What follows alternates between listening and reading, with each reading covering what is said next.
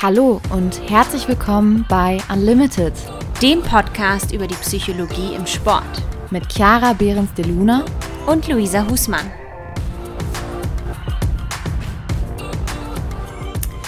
Ja, hallo und herzlich willkommen bei einer neuen Folge von Unlimited. Wir freuen uns wieder riesig hier zu, äh, hier zu sein mit einem, ja, für uns ganz besonderen Thema, nämlich zum Thema Achtsamkeit.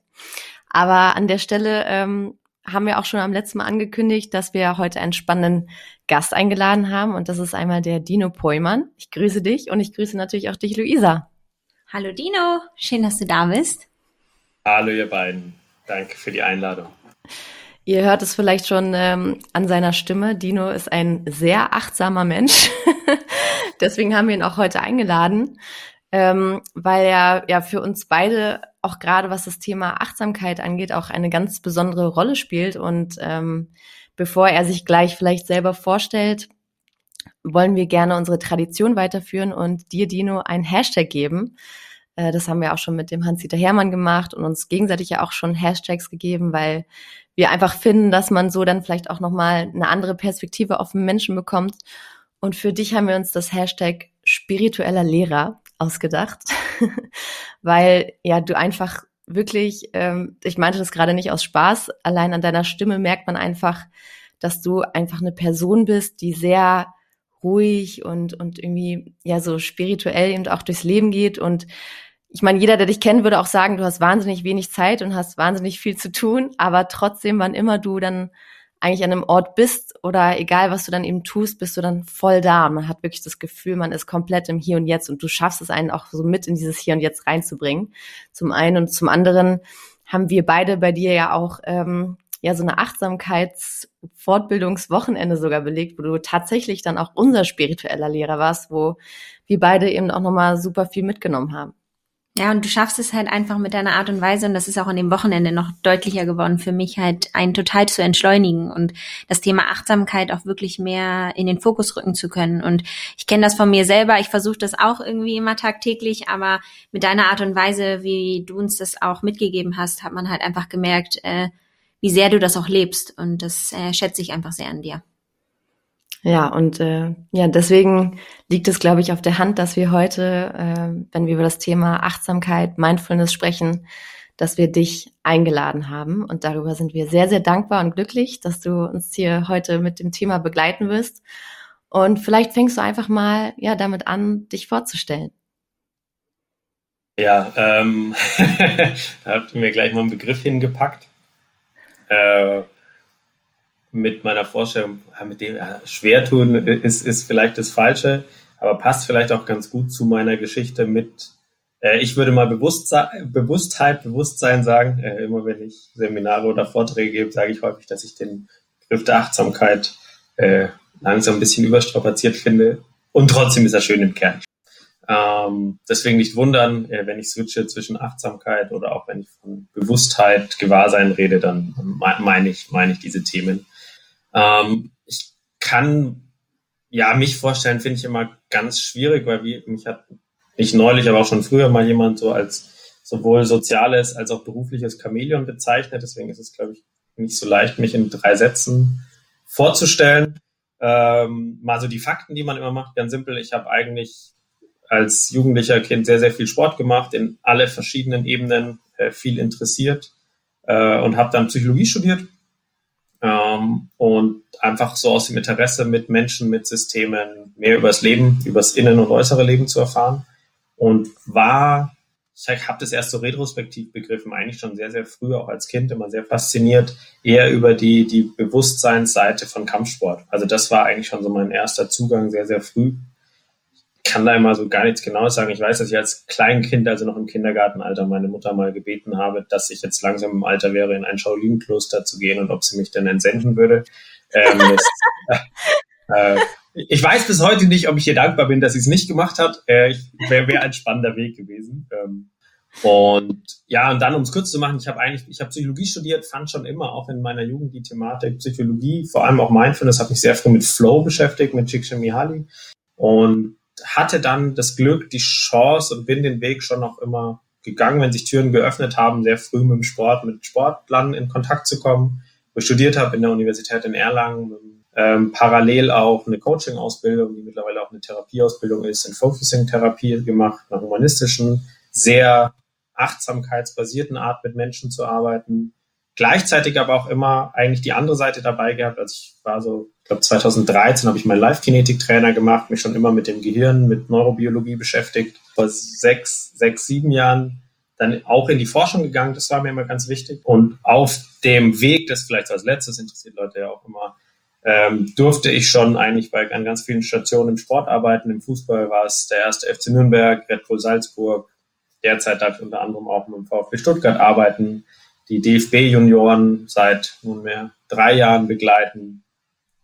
Und so ein kleines Highlight, weil anders die Segelflugnationalmannschaften begleite ich irgendwie, sofern es meine Zeit erlaubt, seit fünf, sechs Jahren. Äh, durft, ich wusste auch vorher nicht, dass es sie gibt. Äh, durfte dann auch Weltmeisterschaften mit ihnen feiern. Das war sehr schön. Und war auch in ganz unterschiedlichen Sportarten jetzt schon unterwegs. Ähm, Im Fechten, im Judo, äh, in anderen Martial Arts, und und und und und im Hockey, also in, in ganz, ganz vielen verschiedenen Sportarten. Und vielleicht kann man das so in, ähm, als ersten Abschluss meiner Vorstellung nehmen. Äh, entdecke eigentlich immer wieder, das genau, das, das Innere ist halt das, das Entscheidende und sich da drin auszukennen, sich selber kennenzulernen. Äh, Im Moment kann man nur erfolgreich sein. Also so ist, glaube ich, eine ganz wichtige Aussage. Und das gilt für den Sport, für den Leistungssport wie für den normalen Menschen wie für das Business, ähm, in dem ich ja auch arbeite. Also in dem Kontext habt ihr eher bei mir auch nochmal was gemacht. Wir kennen uns über den Sport, aber äh, wo wir waren, ging es ja eher sozusagen für normale Menschen äh, und, und Achtsamkeit im Arbeitskontext. Ja, wow, da war schon äh, ja super viel dabei. Also ihr hört, ähm, zu Recht haben wir heute auch dich eingeladen. Du kommst äh, aus dem Sport, bist halt auch ein sehr geschätzter sportpsychologischer Kollege von uns und arbeitest aber einfach natürlich tagtäglich ganz viel auch mit dem Thema Bewusstsein, nennen wir es dann jetzt mal.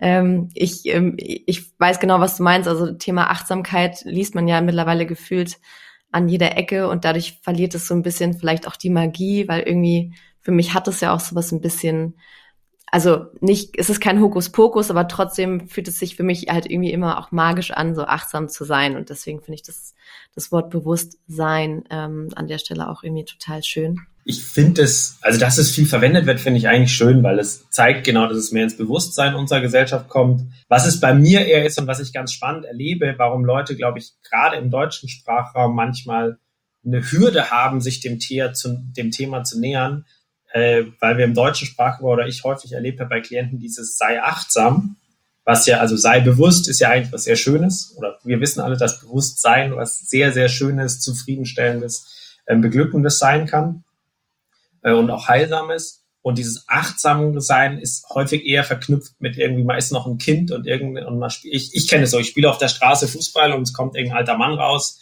äh, und sagt, ja, aber sei achtsam mit meinen Rosen oder was auch immer. Also so, also es ist mehr so dieses Obacht, sei nicht so laut, sei nicht so lebendig, sei nicht so kindisch vielleicht auch. Also und eigentlich sind das alles Qualitäten, die Bewusstsein, echtes Bewusstsein, finde ich, in sich tragen, nämlich lebendig sein, auch mal laut sein. Also das ist was ganz, äh, das haben wir im Westen so überhaupt nicht. Und deswegen, das vielleicht noch so der kurze Exkurs zu diesem achtsam sein.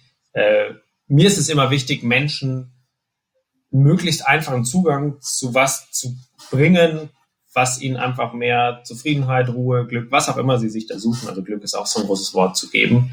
Und eher Hürden abzubauen durch Dogmen oder durch Ideen im Kopf, was da dahinter steckt. Wie würdest du denn für dich jetzt den Begriff, ähm, ob es jetzt Achtsamkeit, Spiritualität oder Bewusstheit ist, wie würdest du das denn für dich definieren? Ich glaube es, ich glaube, es ist immer gar nicht so leicht zu definieren. Ich würde auch so dieses Bewusstsein, Achtsamkeit, Mindfulness nochmal trennen von der Spiritualität, äh, weil es einfach doch auch zwei unterschiedliche, es können voneinander getrennte Wege, Arten sein. Also es gibt ja durchaus auch Arten des Bewusstseins, Trainings, der Mindfulness, der erstmal völlig von Spiritualität losgekoppelt ist. Also ähm, gerade jetzt, wenn ich an John Kabat-Zinn denke und MBSR, also Mindfulness-Based Stress Reduction, war ja ganz bewusst ein Ansatz, der gesagt hat, wir schauen auf wissenschaftlicher Sicht drauf, was hilft. Ähm, und ich durfte schon in einem Live-Call mit John Kabat-Zinn mal sein. Er hat definitiv auch einen spirituellen Weg für sich selber, hat es damals aber klar davon entkoppelt erstmal. Ich glaube, das Erste, was wichtig ist, ist, dass Meditation und Mindfulness nicht dasselbe sind. Also wir nähern uns dem Ganzen mal durch sagen, was es nicht ist. Eigentlich mache ich es nicht so gerne. Aber dass das nochmal zwei unterschiedliche Themen sind, da können wir auch nochmal drauf einkommen oder zwei unterschiedliche Begriffe. Und Mindfulness bedeutet eine Art des Gewahrseins, des Bewusstseins eben, des Daseins. Und die, die Kernaspekte, die eigentlich immer genannt werden, die es auch für mich sind, ist, dass man einer Sache, und die kann sehr klein und sehr groß sein, voll und ganz seine Aufmerksamkeit schenkt. Das ist die eine Sache, also dass man mit voll und ganz mit seiner Aufmerksamkeit und meistens ist diese eine Sache der jetzige Moment, das Hier und Jetzt. Und dann ist der zweite wichtige Begriff, das, ich nenne es immer eher das neugierige Offene, weil der klassische Begriff ist die Haltung des Nichtbewertens. Und ich habe vorhin schon mal kurz gesagt, dass mir Sprache sehr wichtig ist und eine Herausforderung ist, dass unser Gehirn sehr schlecht mit Verneinungen umgehen kann. Äh, mir ist aber noch keine gute positive Formulierung, also an alle eure Hörer da draußen, wenn Ihnen was einfällt, ein, eine positive Formulierung von nicht bewerten wäre was sehr Schönes.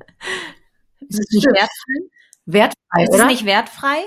Äh, das Spannende ist, äh, wertfrei ist ein bisschen gemogelt, weil das Wort frei ist eigentlich auch eine Negierung des Wertes, des Bewertens. Also es ist bewertungsfrei eigentlich und damit eigentlich auch eine Negierung. Ähm, Mini-Exkurs, weil die Sache ist einfach, alle Sprache, alle Gedanken, sehr vereinfacht gesagt, aktivieren neuronale Kreise in uns.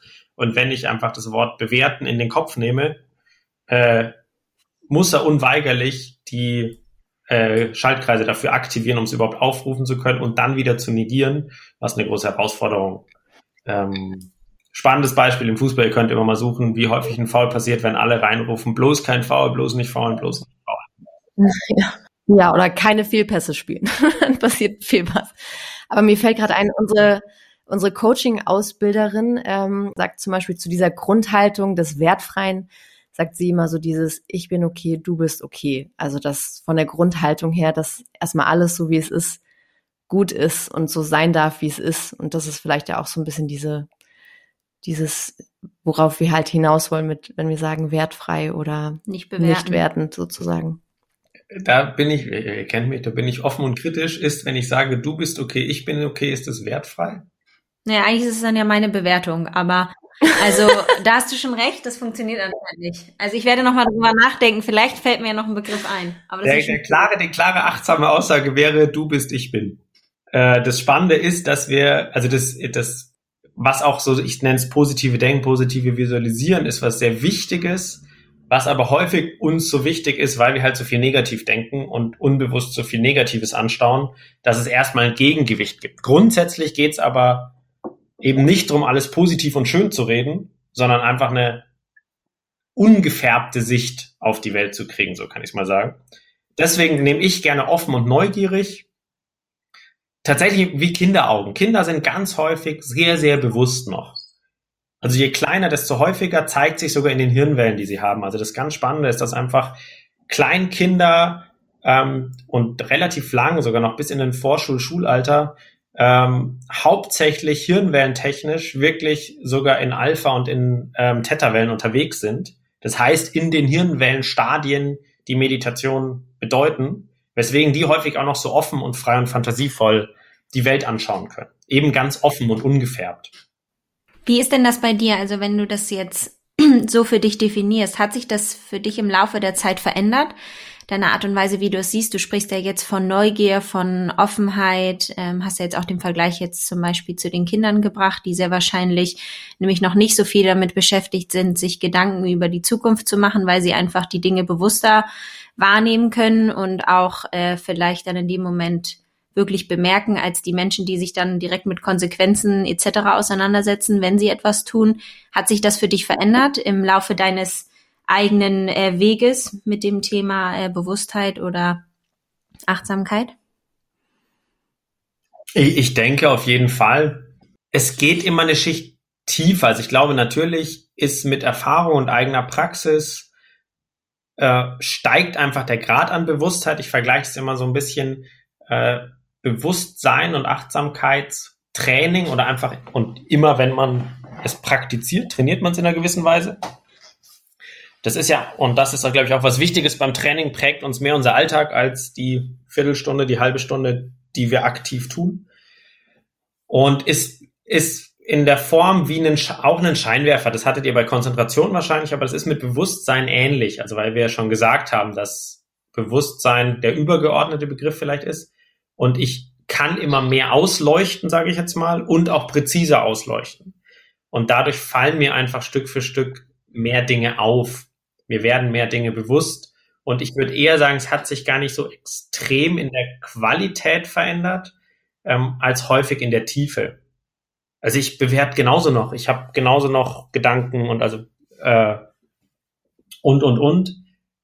Einem fallen immer subtilere Arten der Bewertung auf, so würde ich sagen. Zum Beispiel, genau wie du es gerade gesagt hast, äh, Luisa, oder wie wir es gerade kurz hatten, mit dem Ich bin okay. Also dass das, dass da schon, wie früher hat, hab, mir ist dann irgendwann aufgefallen, dass wir ganz häufig von wertfrei sprechen, aber dann meinen, dass wir was positiv darstellen. Und das ist nicht wertfrei. Das ist, glaube ich, auch was ganz Wichtiges für Bewusstsein oder Achtsamkeit, Mindfulness. Das bedeutet nicht Friede, Freude, Eierkuchen. So, also das, das kann ich dann auch vielleicht für meinen, meinen Weg sagen, sondern es heißt wirklich mehr Bewusstsein für sich und die Welt generieren. Ähm, und sowohl in mir selber als auch in der Welt entdecke ich auch viel Schmerz und vieles, was mir nicht gefällt. Äh, und das bedeutet auch damit zu sein. Und aber spannenderweise erstmal auch ohne es zu verurteilen ohne, oder ohne es weghaben zu wollen. Und gleichzeitig bedeutet es aber nicht, viele denken dann immer, das heißt alles gutheißen. Nee, es geht wirklich um die Annahme, aber Annahme in dem Sinne, dass ich es erstmal, ich sag bisschen wie was Neues, was ich am Strand entdeckt habe, oder ich nehme es in die Hände, um es zu betrachten. Und wenn ich es angenommen habe, kann ich es auch loslassen. so, das ist, glaube ich, eine ganz, ganz wichtige Geschichte. Ich glaube, ähm, viele verbinden vielleicht auch Meditation oder so dann auch mit Kontrolle, also den Atem kontrollieren oder seine Emotionen kontrollieren. Dabei hat es für mich gar nicht so viel mit Kontrolle zu tun, sondern vielmehr halt eben auch mit Akzeptanz. Also das, was du auch gerade gesagt hast, ähm, dass es einfach darum geht, auch nicht unbedingt gar nicht zu denken oder keine Gedanken mehr zuzulassen, sondern die Gedanken, die kommen, erstmal so zu akzeptieren, ob das jetzt eben sich erstmal traurig anfühlt oder wütend oder fröhlich, das ist dann irgendwie eigentlich egal in dem Moment, sondern es erstmal akzeptieren, dass diese Gedanken einfach da sind. Und dabei geht es halt eben auch nicht um Kontrolle. Und ich glaube, das ist auch nochmal eine wichtige Abgrenzung, ne? weil ich glaube, gerade in Verbindung mit Leistungssport wird es halt auch oft äh, als eine Form der Kontrolle vielleicht auch angesehen. Du hattest ja auch von dem Thema äh, Schmerz noch gesprochen. Ne? Also wenn wir jetzt davon sprechen, bewusst zu sein und du hast jetzt beispielsweise das Thema Strand gebracht, etwas anzuschauen ähm, und dann das loszulassen, ist natürlich, also ich kenne das von mir selber, wenn es um Thema, äh, wenn es Themen sind, die einen persönlich berühren und jetzt meist beispielsweise nicht positiv für mich sind, dann fällt es einem natürlich noch schwerer, die Dinge zu akzeptieren, ähm, so wie du es gerade gesagt hast, Chiara, und zu sagen, okay, gut, sie sind da und es ist okay und sie gehen zu lassen, anstatt sich darin zu verlieren. Und Aber ich glaube, okay ist ja wieder die Wertung. Ja, ich weiß, genau. Und das halt zu sagen, ähm, einfach gehen zu lassen, ohne ihn an dem Punkt zu bewerten. Das heißt, ich bin zwar traurig, das ist dann so, aber jetzt nicht tiefer reinzugehen. Und ich glaube, das ist die Schwierigkeit auch bei dem ganzen Thema ähm, Bewusstheit, wenn es auch um solche Themen geht, die einem, einem, einem super schwer fallen. Auf jeden Fall. Also ich würde ich steige erst, weil wir es gerade noch präsent haben, auf das ein, was du gesagt hast, Luisa, und dann gerne nochmal zu dem vorderen Chiara, zu dem äh, Kontrolle haben, sage ich mal. Zwei ganz spannende Sachen. Also das eine ist, äh, Luisa, du hast gerade gesagt, äh, ich bin traurig. Und ich glaube, das nicht, ich glaube, das Erleben und was ich immer wieder merke, auch mit Klienten und mit mir selber natürlich, ist Bewusstsein steigern und achtsam sein bedeutet wahrzunehmen, etwas in mir ist traurig. Also ein Teil meines Erlebens ist gerade traurig. Und es ist ganz selten so, dass wir voll und ganz Trauer sind, sage ich mal. Also selbst auf der, ich habe da ein schönes Beispiel von meiner Beerdigung meiner Großmutter, mit der ich noch irgendwie dankbar die letzten Wochen verbringen durfte, weil ich mir da zum Glück die Zeit genommen habe, immer einmal mit ihr in der Woche äh, Gedichte zu lernen. Das tat ihr irgendwie gut und dann ist sie sehr plötzlich verstorben. Und äh, an ihrem Grab durfte ich äh, Hesse rezitieren, Stufen so. Äh, und da sind mir auch die Tränen gekommen und ich war sehr traurig und war angefasst und berührt. Äh, und auf dem Weg zurück hat mein Onkel einen Scherz gemacht und ich konnte genauso auch lachen. Und deswegen war ich nicht plötzlich fröhlich und glücklich und nicht mehr traurig. Äh, ich war aber auch nicht, auch während ich das rezitiert habe, war ich in ganz vielen Teilen auch sehr dankbar und auch in einer gewissen Weise froh, dass ich bei ihrem letzten Atemzug dabei sein durfte und also auf diesen Ebenen. Und was ich sagen will, ist aber, aber nur mal, um es in sehr nahes Beispiel zu packen, ist, ich habe fast noch nie jemanden erlebt, nee, ich habe noch nie jemanden erlebt, der 100% Wut ist, der 100% Trauer ist, der selbst nicht der 100% Freude ist. Das ist wahrscheinlich noch das, wo wir am nächsten drankommen.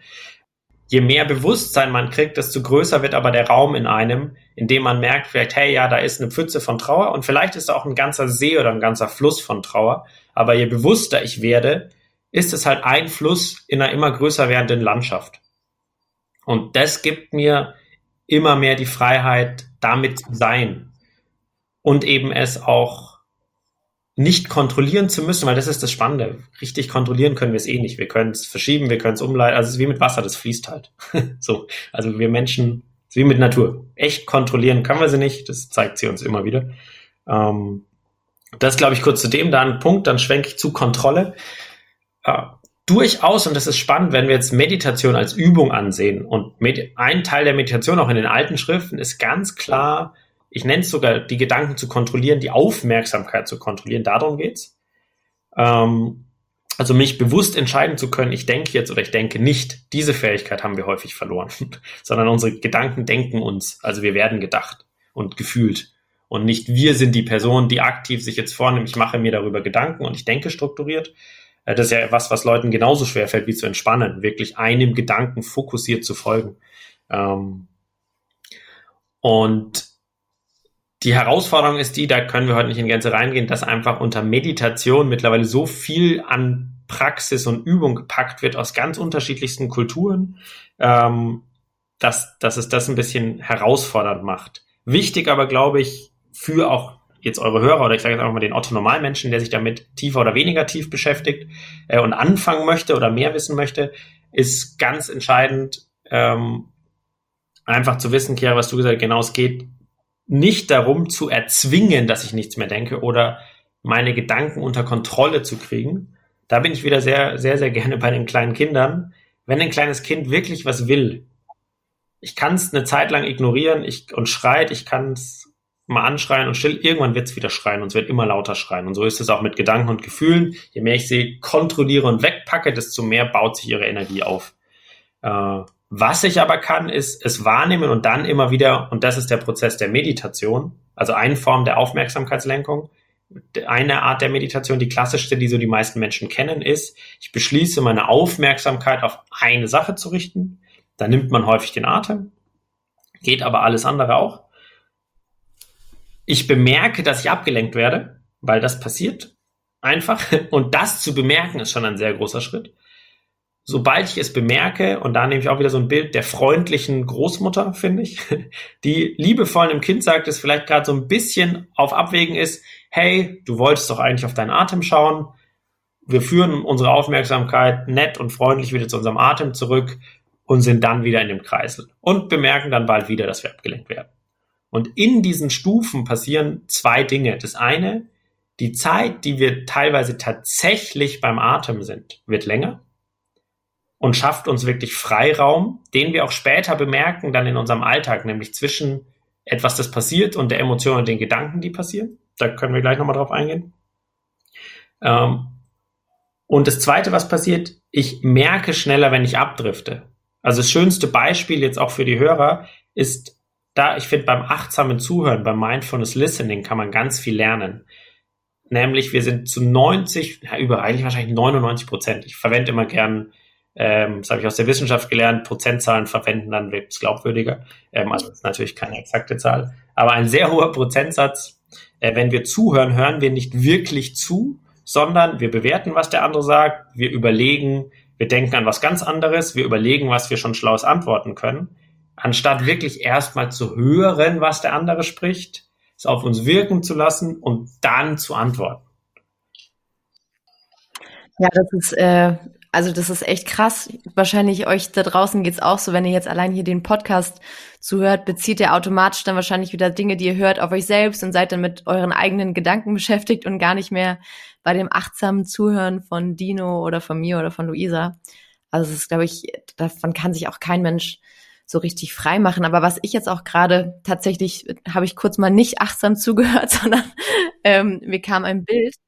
Und äh, da bin ich auch mal gespannt, wie, wie du dazu stehst. Ähm, da gibt's nämlich so eine App, Headspace, und die hat irgendwie da eine ganz schöne Metapher, wie ich finde, gefunden. Äh, und zwar, wenn wir uns unsere Gedanken vorstellen, wie Autos, die in der Rush Hour sozusagen ähm, fahren. So, dann würde, wären wir achtsam, wenn wir unsere Gedanken quasi als die Autos sehen und uns an den Straßenrand setzen und einfach nur beobachten, wie diese Autos, also Gedanke für Gedanke, einfach vorbeifahren und die und wir wir gucken es einfach nur an und machen dabei gar nichts. So, das wäre quasi Bewusstsein in dem Moment.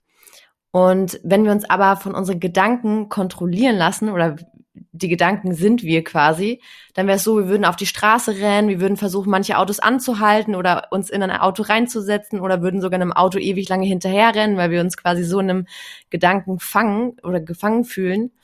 Ähm, dann sind wir in dem Moment nicht mehr achtsam, sondern schmeißen uns quasi mitten in die Rush Hour rein, in die Rush Hour unserer Gedanken und verlieren uns dann da drin und äh, wissen gar nicht, wann wir dann irgendwie wieder rauskommen. Und dieses Bild oder diese Metapher war mir irgendwie total einleuchtend, ähm, und wenn ich die halt auch zum Beispiel in der Arbeit mit Spielern verwende, dann können die das halt auch einfach zum Beispiel sehr gut nachvollziehen. Ja, die, die ist total schön. Also eh, das, das können wir vielleicht, also das ist keine, keine Werbeveranstaltung, aber Headspace ist, glaube ich, ein total schöner Start, um sich mit dem Thema zu beschäftigen, ähm, weil sie echt total gut einführen. Grundsätzlich da vielleicht einen Haken, wer tiefer sich mit den ganzen Themen beschäftigen will. Ich glaube, ich sage das immer wieder, es lohnt sich wirklich, sich mit einem Lehrer zusammenzusetzen, weil es auch ein sehr individueller Prozess ist. Und der Einstieg über solche Apps ist wunderbar, das finde ich total gut. Es ist total schön, dass es die gibt. Die helfen einfach Leuten, da Kontakt zu kriegen. Äh, wer tiefer gehen will, da hilft es immer. Und es muss gar nicht lang und viel sein, aber immer mal wieder mit einem anderen Menschen, der da mehr Erfahrung hat, in Kontakt zu kommen, einfach um den individuellen Weg weiterzugehen. Das als kurze Notiz. Was ich an dem Bild noch ergänzen würde, weil das ist das, glaube ich, Wichtigste, ähm, wenn jemand sich schon an den Straßenrand setzt und dann zwischendrin wieder reinrennt und den Autos zuruft, also das ist auch so ein bisschen der alte Mann, der da sagt, ey, du fährst zu schnell und auffährt, genau, und versucht einzusteigen. Ähm, das sind alles schon sehr bewusste Prozesse. Das ist das, das Witzige. Ich würde sagen, was uns hauptsächlich passiert, ist, dass wir uns vielleicht ganz kurz an diesen Straßenrand setzen, also unser Geist, unser Bewusstsein, ihm dann aber ziemlich schnell äh, langweilig wird, er das nicht merkt, nicht mehr die Autos beobachtet, deswegen sein Handy in die Hand nimmt und während er auf seinem Handy tippt, in den nächsten Bus einsteigt, ohne das zu bemerken. Äh, und dann irgendwann mal kurz von seinem Handy hochschaut und merkt, oh scheiße, ich sitze gar nicht mehr am Straßenrand, ich fahre im Bus. So.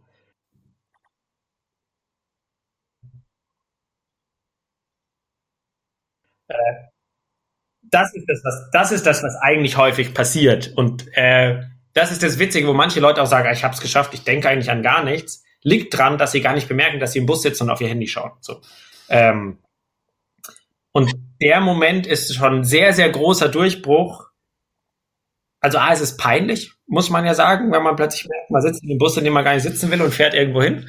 Ähm, deswegen ist das zuzugehen. Ist es schon Mut, dann aufzustehen und zu sagen, Entschuldigung, ich würde gern so schnell wie möglich hier raus? Oder zumindest an der nächsten Haltestelle, das ist der nächste Atemzug, so würde ich es erklären, ähm, wieder auszusteigen und das Schöne ist, wenn wir jetzt in der Achtsamkeit sind, man muss nicht wieder komplett zurücklaufen, sondern man darf sich einfach wieder dahin setzen. Ich glaube, das fällt den meisten Menschen häufig gar nicht ähm, auf. Das würde ich vielleicht noch zu dem Bild Dinge vielleicht auch schon automatisch tun und nicht mehr bewusst tun und sich gar nicht mehr mit der Sache auseinandersetzen. Das ist ja schon wie Busfahren, Arbeitswege etc. Das macht man ja irgendwie schon äh, automatisch und äh, hat das irgendwie drin und man fährt irgendwo hin und man nimmt, wenn man jetzt beispielsweise eine Autostrecke auch nehmen würde, man fährt immer denselben Arbeitsweg und wenn man die Menschen dann aber fragt, äh, ob sie irgendwas wahrgenommen haben, so, die könnten dir, glaube ich, nicht mal die Fahrt rekonstruieren, weil es einfach so automatisch abläuft und da merkt man ja, wie, wie wir Menschen jetzt auch im Moment eigentlich getrieben sind. Und du hattest ja am Anfang auch davon gesprochen, von unserer Kultur so ein bisschen, dass es uns schwerfällt, auch dieses ganze Thema Achtsamkeit jetzt nicht nur für beispielsweise diese Medienzwecke etc. verwenden zu können, sondern auch wirklich quasi ein bisschen zu durchdringen oder auch verstehen zu wollen, was das eigentlich mit uns macht und was es für einen Mehrwert für uns bringen kann, wenn wir Dinge bewusster wahrnehmen. Aber da passt es in unserer Kultur halt häufig nicht mit rein, meiner Meinung nach, weil wir halt so leistungsorientiert sind. Und wenn wir jetzt auch auf den Sport gucken, ähm, darf ich mir überhaupt erlauben, jetzt im Hier und Jetzt zu sein, weil ich muss doch eigentlich perfekt performen und muss aus dem Training rausgehen und sagen, das war das beste Training und bin damit permanent beschäftigt, weil ich gerne irgendwie in der Startaufstellung stehen möchte. Und da bin ich ja schon wieder ähm, gar nicht mehr da, wo ich eigentlich sein sollte in dem Moment und kann das genießen, was ich gerade tue. Und ich glaube, das fällt in unserer Kultur, würde ich jetzt mal sagen, auch so schwer, diesem Thema halt offen gegenüberzustehen. Und das bemerke ich bei mir selber ja auch. Also ich versuche es immer wieder, aber ich merke natürlich, dass man durch die Vergangenheit und auch durch die Zukunft irgendwie immer wieder quasi äh, beeinflusst oder manipuliert wird, würde ich jetzt mal sagen. Ich glaube auch generell Leistungssport ist, äh, also ich glaube in der heutigen Welt, wie du es gerade schon gesagt hast, passiert das super oft, aber wenn wir jetzt mal auch von unseren Fußballern irgendwie ausgehen, ich meine, wenn nicht gerade Corona ist, ist jeden, jedes Wochenende ein Wettkampf und eigentlich die Woche fängt schon so an, dass du dich mit der Vergangenheit beschäftigst, mit dem letzten Spiel und dann geht's aber schon in die Zukunft, dass du dich halt auf den nächsten Gegner vorbereitest. Und es geht die ganze Zeit nur um Vergangenheit, Zukunft, Vergangenheit, Zukunft. Und das finde ich halt echt krass, weil gerade im Leistungssport ich beobachte, dass das hier und jetzt quasi kaum noch existiert. Eigentlich so dieses, die Liebe zum Spiel, einfach nur zu spielen mit deinen Freunden, einfach nur Fußball zu sein in dem Moment, das sehe ich halt irgendwie nur noch ganz, ganz selten. Wir haben uns jetzt auch schon total in dem Thema äh, Bewusstsein, Achtsamkeit verloren, aber vielleicht können wir ja auch an der Stelle mal die Brücke so ein bisschen schlagen zum, zum Leistungssport oder auch zum Sport. Ähm, sind ja immer noch ein Sportpsychologie-Podcast. ähm, und vielleicht da auch die Frage an dich, Dino, wie wie siehst du denn Achtsamkeit im Leistungssport oder wie arbeitest du da auch damit?